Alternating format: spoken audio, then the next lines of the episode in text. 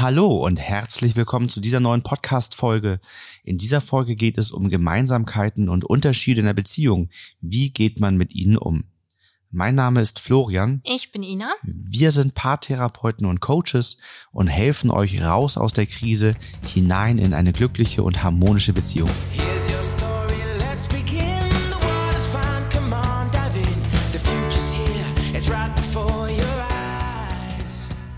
Gemeinsamkeiten und Unterschiede sind völlig normal, auch in einer Beziehung. Häufig stellen sie sogar den Grund dar, warum man als Paar zusammengekommen ist.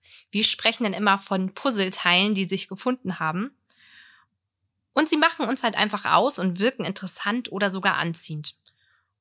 Gerade dann, wenn es in einer Beziehung zu viele Gemeinsamkeiten oder nur Unterschiede gibt, kann es aber eine Herausforderung für das Paar werden. Und deshalb haben wir gedacht, wir nehmen mal dieses Thema in eine Podcast-Folge auf. Wir zeigen euch, wie ihr mit diesen Situationen umgehen könnt.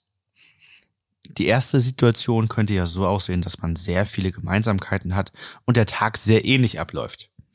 Was sind dann so die typischen Probleme, die entstehen können? Naja, wenn man sehr viele Gemeinsamkeiten hat und der Tag gleich ist, könnte eine Problematik sein, dass man das Gefühl hat, man hat sich nichts mehr zu erzählen. Also man verbringt einfach nur Zeit miteinander, aber es ist nicht mehr wirklich aufregend. Man hat kein Gefühl mehr von Abwechslung. Man fragt vielleicht auch nicht mehr in der Tiefe nach, wie es dem anderen geht, weil man das Gefühl hat, man weiß schon alles. Ist, glaube ich, auch so ein Phänomen, was ähm, zu der Corona-Zeit von Homeoffice mhm. auch häufig aufgetreten ist. Also jetzt beide dann zu Hause gearbeitet haben. Da hat man sich zwar gefühlt ja mehr gesehen, aber auch nicht so wirklich. Man hatte vielleicht mehr gemeinsame Pausen. Aber da ist schnell so ein Modus gekommen von wegen, ja, und sonst bei dir was Neues? Ja, nee, nichts. Ja, das läuft halt einfach vor sich hin. Ja, das würde ich auch so sagen. Läuft einfach so vor sich hin und ist dadurch nicht spannend. Situation zwei wäre, ähm, es gibt viele Unterschiede in der Beziehung. Was sind dann die Herausforderungen, Probleme, die entstehen könnten? Bei vielen Unterschieden eigentlich genau das Gegenteil. Wenn der eine das macht, der andere das macht, dass man das Gefühl hat, man findet nicht mehr zusammen. Also, dass, wenn man ungleiche Ansichten hat, komplett verschiedene Hobbys, komplett verschiedene Freundeskreise, dass man irgendwann da sitzt und sagt, was verbindet uns eigentlich? Also, was haben wir gleich? Wo, wo vereint sich unser Charakter oder unser Wert miteinander? Und dass man vielleicht auch das Gefühl hat, man geht dauernd Kompromisse ein.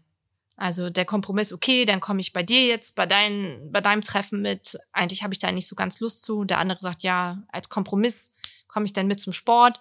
Also so ein Leben entsteht, was voller Kompromisse ist, wo keiner wirklich zufrieden ist und jeder dem anderen häufig einen Gefallen tut. Und jeder sich eigentlich wünscht, dass der andere mehr begeistert ist äh, von, dem, von dem eigenen Leben, von der, von der eigenen Neigung, worauf man Lust hat.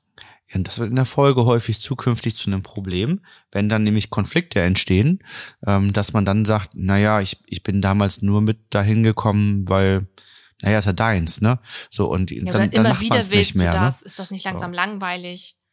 Ich mag ja einfach die Leute nicht, also ich glaube, da können Brillen und Filter, über die wir ja auch schon oft gesprochen haben, sehr stark sein.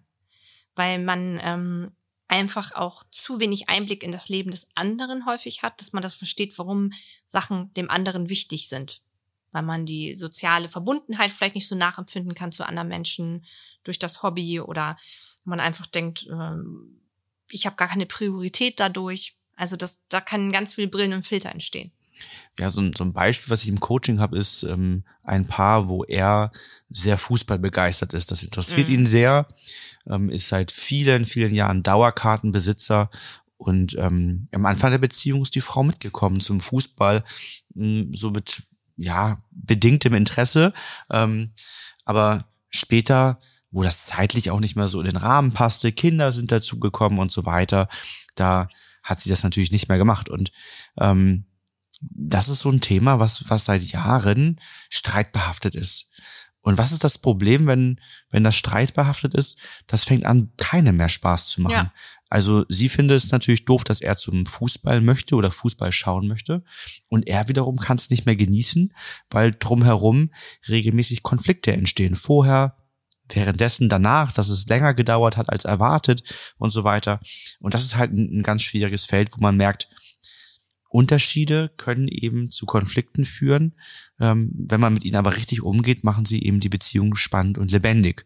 Da wollen wir hinkommen. Ich glaube, was auch ein ganz großes Thema ist, ist der Wert Freiheit. Also inwieweit man sich in seiner Freiheit eingeschränkt fühlt. Also zu viel gleich sein, zu viel Nähe kann ja auch einschränken in der Freiheit, wenn man das Gefühl hat, oh, ich möchte auch mal mit anderen Leuten was machen oder ich, es fühlt sich für mich zu eng an.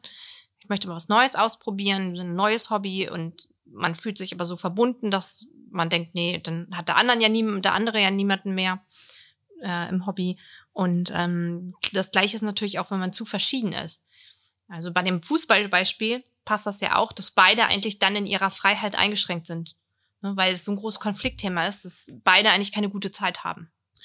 Ja, und dann auch so ein Hobby nachher, wenn die Zeit knapper wird, ähm, mit, mit Haus, ähm, Familie und so weiter, ähm, dass die, die Zeit anfängt in Konkurrenz zu stehen ja. mit anderer wertvoller Zeit, Paarzeit, Familienzeit und so weiter. Ja, es kann eine fortschreitende Entfremdung entstehen bei beiden mhm. Fällen. Ne? Also ähm, es kann sein, dass dass die Kommunikation schwieriger wird, äh, dass man vielleicht nicht so richtig weiß, was der andere macht, gerade wenn man ähm, eher unterschiedlich aufgestellt ist. Ähm, es kann aber auch sein, dass man nachher auch sich verliert, wenn man zu viel gleich hat, weil das eben sachlich gleich ist, aber man nicht über seine Emotionen vielleicht spricht. Ja. Ähm, und schon davon ausgeht, dass ja eh alles gleich ist und deswegen gar nicht erst so in die Kommunikation hineinkommt. Und ähm, es können entsprechende Systemgesetzverletzungen, also Konflikte entstehen aufgrund von Streitigkeiten, eine Konfliktspirale kann in Gang gesetzt werden. Es kann häufig, ähm, gerade wenn beide unterschiedliche Aspekte haben, geht es viel um Toleranz. Ja. Ähm, das ist, und auch um Unterstützung. So, das sind die beiden mhm. Begriffe, die häufig fallen. Toleranz, Unterstützung. Du tolerierst mein Hobby nicht oder du unterstützt mich in dem, was ich mir wünsche nicht und so weiter. Äh, ich darf mein, mein Hobby, meinen Lebenstraum nicht ausleben. Ähm, so solche Sachen kommen da häufig.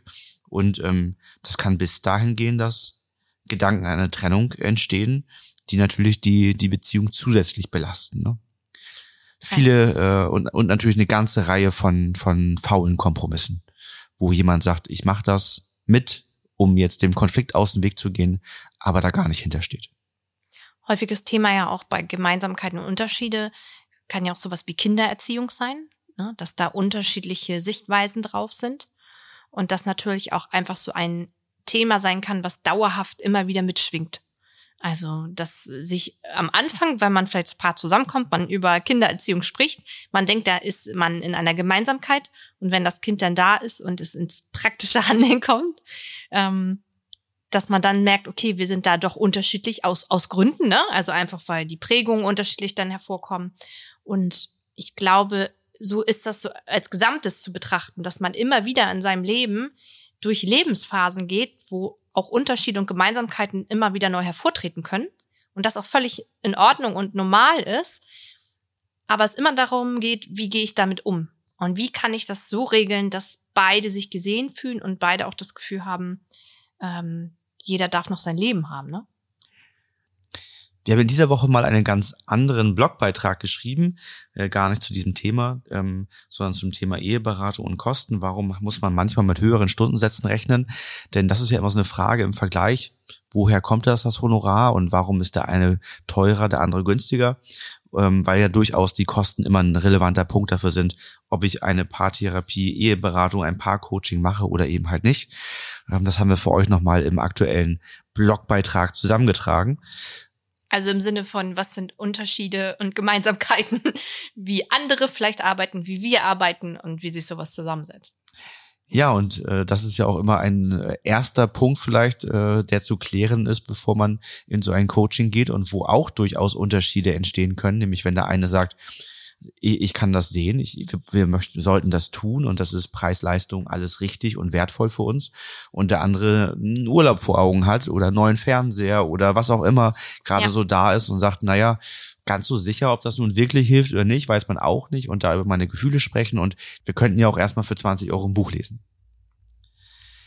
Wie lösen wir das Ganze? Also was sind die Schritte im Coaching? Was könnte man selber tun, um bei starken Unterschieden oder auch Gemeinsamkeiten ähm, ja vielleicht eine eine spannende und gleichzeitig sichere Beziehung zu führen, wo beide sich wohlfühlen und wir schöne Überschneidungspunkte haben. Und man sagt, da gibt es schöne Schnittmengen, aber es gibt auch etwas, was jeder so einzeln für sich hat, was das, das Leben in der Beziehung spannend macht.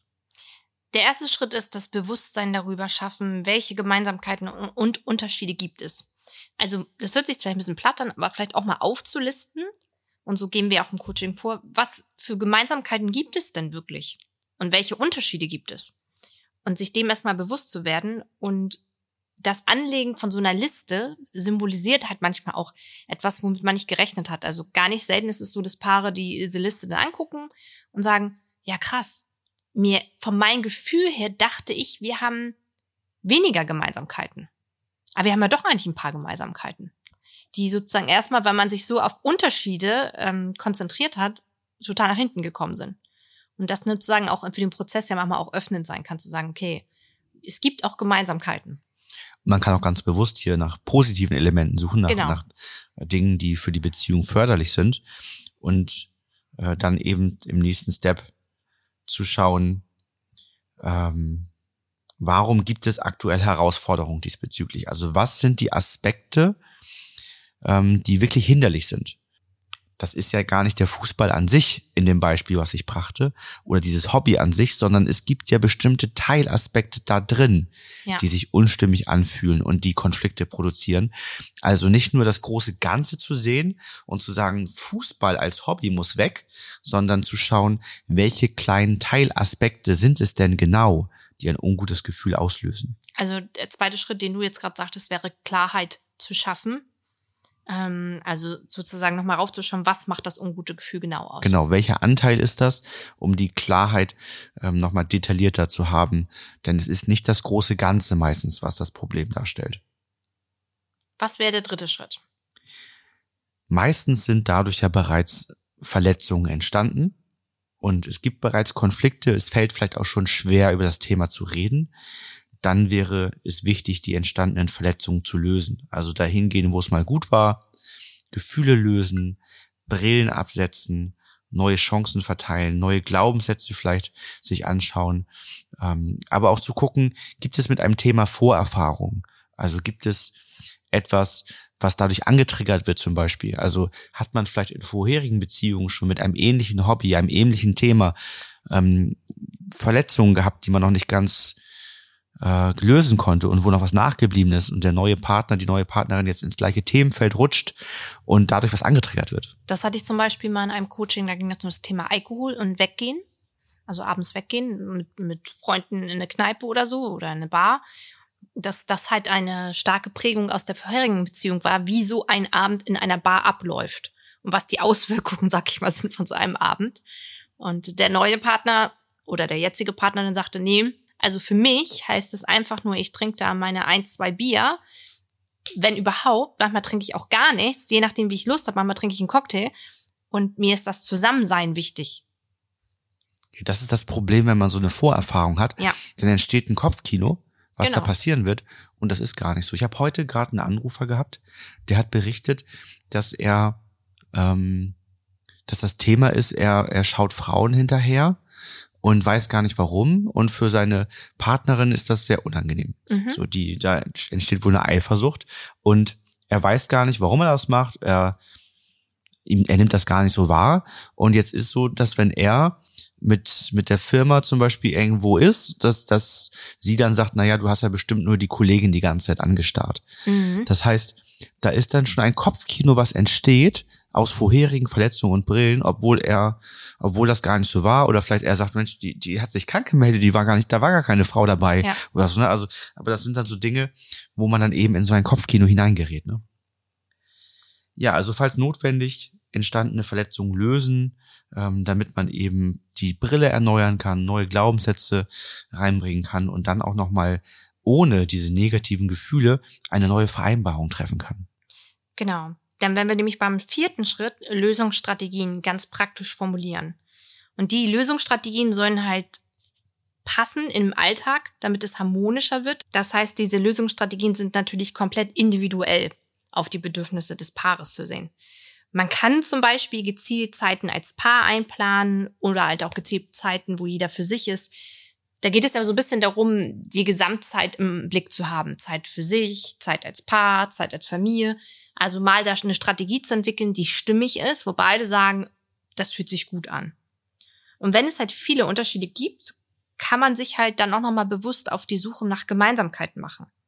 Also, was können wir in unserem Alltag aktiv einbauen, damit wir auch eine Gemeinsamkeit spüren, ein Wir-Gefühl, ein Gefühl von, das verbindet uns. Das können Ziele für die Zukunft sein, das können kleinere Projekte sein, die man sagt, die möchte man angehen. Aber um auch das Gefühl zu haben, wir sind doch nicht so weit voneinander entfernt, wie wir immer denken. Und wir machen auch ganz praktisch etwas dafür im Alltag, weil wir wissen, wir sind vielleicht in vielen Punkten unterschiedlich, aber wir bauen uns auch eine Gemeinsamkeit zusammen auf. Und andersherum natürlich genauso, wenn man zu viel Gemeinsamkeiten hat, bewusste Unterschiede schaffen, damit das genau. Ganze spannender wird und auch eben schauen, ähm, wie ist das mit der qualitativen Paarzeit? Also ne, das ist natürlich nett, wenn man den Arbeitstag zusammen verbringt und auch andere Sachen viel zusammen macht, aber ähm, eine, eine bewusste qualitative Paarzeit zu verbringen, ist eben nochmal was ganz anderes. Wir hoffen, die Podcast-Folge hat euch geholfen und ihr könnt damit eure Unterschiede und Gemeinsamkeiten euch mal ansehen, reflektieren und für euch so nutzen, dass es sich förderlich für die Beziehung anfühlt, statt hinderlich. Und wir freuen uns über Feedback und hören uns in der nächsten Folge wieder. Genauso, das wollte ich auch sagen. Bis zum nächsten Mal. Bis dann.